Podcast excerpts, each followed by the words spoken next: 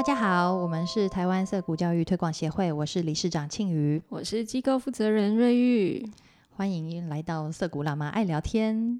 嗯，这个系列是二零二二国际色谷教育交流座谈。我们已经在前六集把第一场座谈，呃，跟大家讲，嗯，就是复习完了。哇，六 六集耶，对，一场可以切成六集。我们是真的聊蛮多的，然后这些其实还是我们有有已经切掉某一些，嗯，就是好像在闲聊，应该不需要再大家再浪费时间听一次的内容了。是啊，那嗯，第一场的主题是呃做自己的主人，谈自主教育经验与成果。第二场呢，则是如何打造没有恐惧的学习环境。在这一场，我们邀请到三个地方的涩谷创办人一起来聊，呃，创办涩谷的过程。美国麻州涩谷是派出了，我们是邀请到邀请到创始的元老哦，Mimsy Sadovsky 女士，那还有邀请到香港涩谷的 Michelle，以及台湾涩谷的我们的瑞玉，害羞。三位都是非常温柔的创办人，可能办色股真的很累，所以大家都气虚弱的，讲话不自觉就温柔了起来，有气无力。嗯，在今天这一集里面呢，就是要听三位创办人来聊聊呃创办色股的情形跟过程。呃，麻州色股是在五十二年前。一九六八年的时候创立的。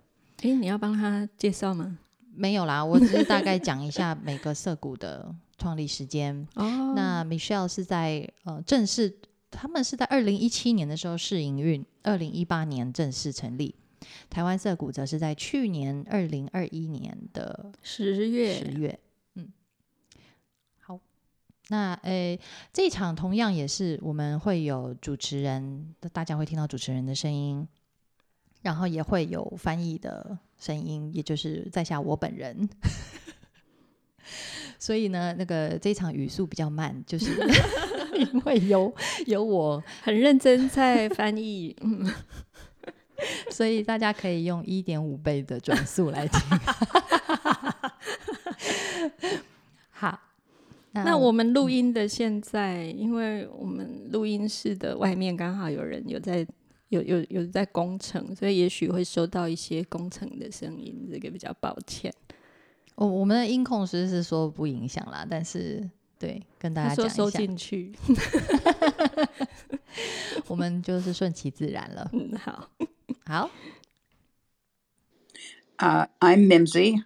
and I've been part of Sudbury Valley School since well before its opening in 1968. My association with the group starting the school began when I worried about my oldest child in first grade. 我是 Minzy，从一九六八年涩谷学校开始之前，我就参与其中了。我之所以会参加办学， 是因为我当时很担心上一年级的老大，我先生和我，呃，开始思考什么样的学校适合他。He was a self starter from the moment he was born. My husband and I started trying to figure out what kind of school would be good for him. At the same time, a larger group of people were thinking along even more radical lines. 我的小孩，他从出生开始，他就是一个自立自强的人，所以我跟先生考虑了很多，要呃选择适合他的学校。那当时有一大群人在想着更激进的事情。At, led by Daniel and Hannah Greenberg, this group, composed of parents, acquaintances, and strangers who had heard about their quest, looked for a school everywhere and found none that satisfied their need to allow their children to grow up doing the activities that fascinated them and not being forced to do those lessons that others thought were important.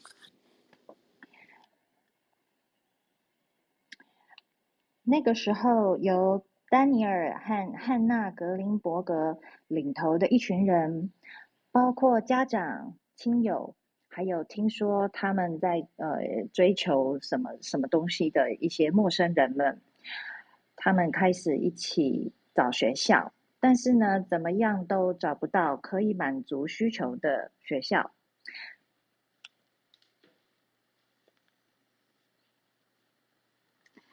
呃，这个地方呢，这个学校呢，他们希望是允许孩子做自己喜欢的事，不用被强迫上别人认为呃重要的课程。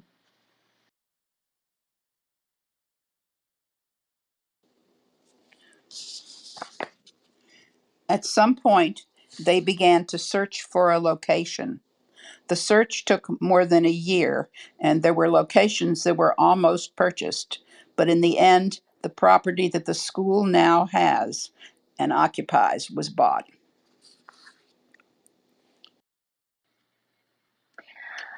到了某一个程度，他们开始找地点，想要自己办了。花了超过一年的时间，跟好几个地点就错过了好几个地点， 最后决定买下现在这个地方。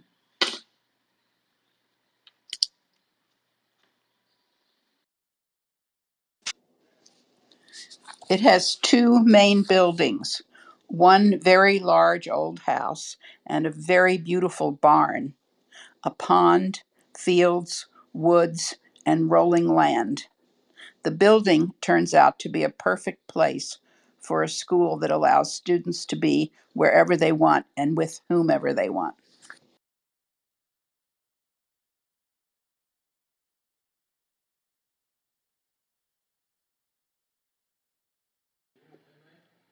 这个地方有两栋主建筑，一间很大的老屋，一个漂亮的谷仓，还有池塘、田野跟森林，还有高低起伏的地势。 这栋建筑物后来成为一间完美的学校，学生能够自由选择他们想跟谁在什么地方。它拥有各种大小的空间。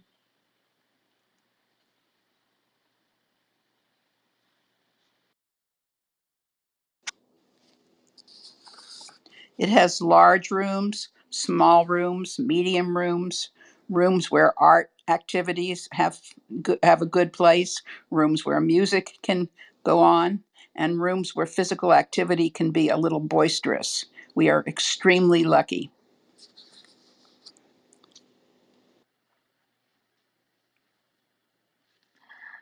呃，这个房子它各种空间都有，有适合艺术活动的房间，也有可以进行呃稍微激烈活动的空间。 我们非常幸运。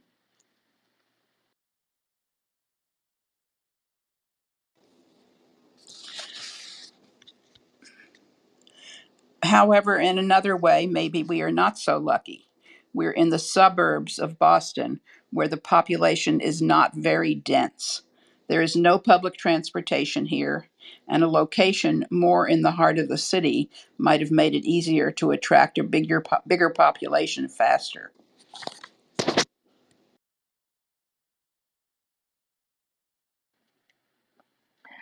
然而，从另外一个角度来说，也许没有那么幸运，因因为我们位于呃 Boston 的郊区，人口不太密集，也没有公共运输系统。如果位置靠近市中心的话，招生应该会快一点。As it was, and this is actually an important part of the founding story, there were no staff salaries for more than 15 years.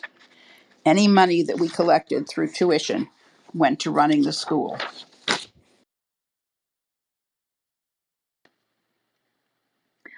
在创建涩谷学校时，工作人员们超过十五年没有领薪水，收到的学费都投入经营学校了。 Staff members had to have other means of support. It was a very dedicated group of people and people who were not put off by changing their standard of living. Some Sudbury schools are located in cities, but most have outdoor spaces that can be used easily.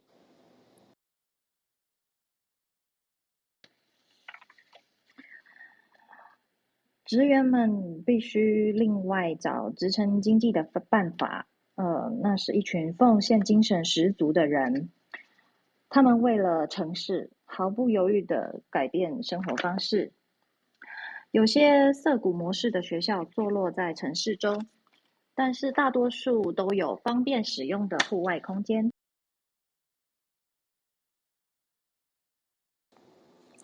It is extremely difficult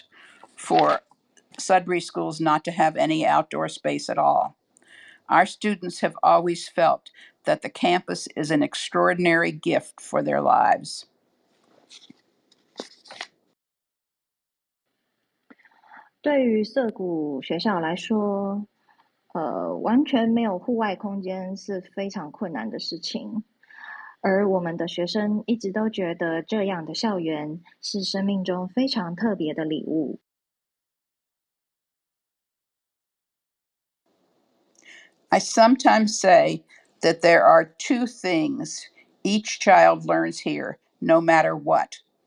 One is ethics, which is a direct result of being in a democratic environment where all problem solving is through a justice system and a school meeting, and the school depends upon voting for all sorts of purposes.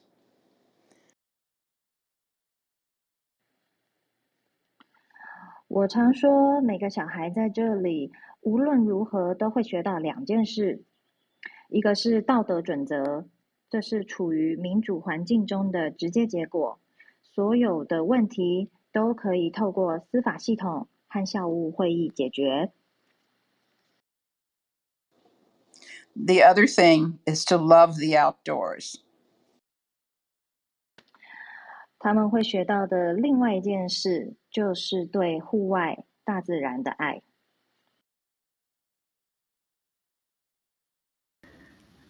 好，大家好，我是 Michelle，我是香港事谷的职员啊。我介绍一下自己吧，我是呃二十二年前认识神谷的，那时候我是看了《呃尸谷传奇》的这本书，然后觉得非常震撼。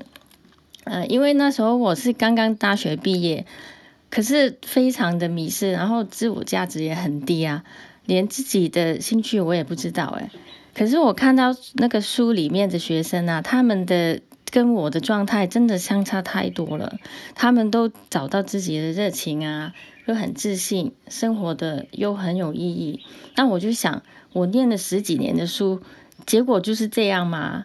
所以我那时候就开始去思考教育这个这个问题，然后后来我就去了美国念幼儿教育跟心理学，然后在我在美国的那段时间，我就看很多事故的书，然后偶尔也会 email 给 SBS 啊，就是 美国事故，然后那时候想要探访 SBS，可是刚好那时候他们不开放探访，所以我就去了。另外一家就在纽约州的另外一家民主学校，嗯，那我毕业之后其实也没有去做任何事故的事，然后我就去当幼稚园老师啊，然后我接触过不同的教育机构，可是接触过之后，我还是觉得事故才是人类的出路诶。那后来是我是过了也好多年了，我是生了小孩之后，我小孩没有上传统学校嘛。他是按古的，然后他到他五六岁的时候，我就跟几个自学的家庭一起去试行事故，然后就把事故的法庭啊、校务会议加进去实践。可是第一年就不是正式的，因为因为第一年是有家长在的，我们是第二年是二零一八才正式开始的。那嗯，关于那个创办事故的经过，就是在香港办事故真的是。非常不容易。首先就是我要找人跟我一起去做这件事啊，我也找了好好多年哦。那加上就是在啊，香港的政府他不鼓励然后香港没有实验教育这个类别啊。那我们在成立的过程里面也遇到很多困难啊，所以香港是股它现在不是一个注册学校，它是一个共学的团体。那再来就是香港的土地问题啊。那最理想的校园对我来说，当然是像美国 涩谷那那种啊。可是你知道，像那种大宅啊，在香港应该几十亿吧？那香港的屋子又很小，又很很挤啊。然后我们也要考虑到，不要不能说吵到邻居，因为你知道小孩是可以很大声的。所以，然后我们 又要考虑到有大自然，因为比较小的小孩他们需要跑来跑去啊。所以最后我们就。啊，在一个郊区的地方，有一片很大的草地，我们就在那个上面就加了一些室内，可是是很简单的那种，它不是一一栋建筑物，反正就是用很简单的方法去加了一些室内。那那个户外的地方是很大的，可是室内就刚刚好。呃，但是因为我们的规模很小嘛，那所以。目前是小孩的需要的东西基本都有的，那我们就是慢慢一步一步去增加咯。那目前是我们有十八个六到十五岁的学生，然后我们也会呃善用社区的设备啊。嗯，我看过世界各地不同的涉谷的环境，其实都不一样诶。那像 SBS 它是在郊区，然后有一些真的是在市中心也比较小，可是我还是看到是可以实行的。所以我觉得是软件是最重要，硬件虽然不是很完美啦，可是还是可以实行。对，就这样，谢谢。大家好，我是瑞玉。那谢谢刚刚米歇尔的分享。我们在台湾有时候会互相鼓励说，香港都有办法办色股了，那台湾一定是可以的哈。所以美国的色股跟香港的色股都给我们非常多启发。很高兴终终于可以跟大家一起对话。嗯，我是从师大美术系毕业的，然后我的妈妈、姐姐、舅舅、舅妈、阿姨、姨丈，反正我就是身边家人朋友，通通都是老师。不过我从很年轻就一直知道自己不喜欢，然后也不适合体制内的教育。然后大概在我二十几岁刚进入职场工作不久，哈，有一次主管约谈。那主管约谈是因是因为我表现优异，书刊嘉许这样子，那他们就觉得很有趣，就是为什么会有一个呃，我那时候是在音乐出版界，然后他们就觉得，哎，你又不是相关科系，怎么会这么热情，然后做的这么的认真，然后也做得很好，他们就对我很好奇，那就问我说，主管就问我说，你在追求的是什么？那我就我那个时候就突然想清楚了，我要追求的其实就是自由这件事情而已。但是虽然这样子，我刚开始有小孩的时候，我也没有积极到想说要去自己办学。那两个小孩都是参加别人办好的实验学校或是实验教育团体。但是参加久了，我就发现，哎，台湾的实验教育法规其实给。啊，民间办学很大的空间，只是大部分的大人都觉得小孩哦总是要回到体制的，或者是总是要适应社会的，结果就在办学的时候自我自我局限的很严重。那后来我就自己跳坑，然后办了呃之前的一个实验教育团体，那也是在那个阶段我就认识了色谷。不过，呃，就算是这样子，我真的也没有想说，哦，我接下来就要在实验这条路上开创我的一番事业的这种想法，我没有这个 idea 哈。因为实验教育对我来说就是一件很有趣、很有意义，然后我刚好做得来，那又没有很多人在做，但是大家又有需求的事情。那这一次我办涩谷也是一个意外哈，因为我在二零二零年八月的时候，呃，结束了上一个工作，那之后刚好有个空档，那时候我本来是打算要休养一段时间，那呃，结果就发现，哎，我好像不太需要休养的样子，我停下来之后身体就好了，那我就想说，我如果明天我就要离开这个世界了，有没有什么事情是我还没有做，会很遗憾的？那我心里就浮现了涩谷这一件事。那办涩谷的过程，我没有觉得我遇到什么困难。虽然在呃旁边人的眼里，看起来好像我应该是遇到很多呃很困难的事情，然后这件事情好像本身也就很难，可是我真的没有觉得很难。那我觉得应该是因为我有一群伙伴一起。然后呃，这些伙伴都非常的给力，然后非常的也很有决心，很有意志，然后有钱出钱，有力出力这样子。而且反正现在也已经办起来了，就很像那个妈妈小孩生出来就忘了惨痛，忘了阵痛有多痛，就是哎，我们可以再生下一个了这样。那刚刚听到那个 Mincy 跟 Michelle 都说啊找校地的困难哈，那很高兴听到，即使是美国社谷 Mincy 都说他们找校地也曾经错过一些地点，那看来都是一样难的，嗯，所以听起来呃比较安慰我。好，虽然我们对学校应该长什么样子，一开始当然就有一些想象，我们都是用美国社谷的那个。呃，model 作为想象的嘛，但是最后其实这个选址呢，校址也不是我们选的，是也是有朋友看到我们一直都被不同的房东不断的拒绝，然后申请的 deadline 都已经到了，还临时在求救，哈，都发生很多次，就是约好了明今天要签约，然后昨天晚上突然打电话来说，我们还是不要签约好了，这样好几次。那呃，所以朋友看到我们临时在求救，然后 deadline 要到了，他就问我说：“哎，呃，你们要不要来看看我的房子？嗯，我房子刚刚整理好什么的。”然后这个房子就出现了。我们，哎对，所以是天上掉下来。那我觉得什么地方都可以办色谷，只是会办出不一样的色谷这样子。哎，这是我的简单的分享。所以说，创办涩谷的过程都一样辛苦哎，各有各的难困难。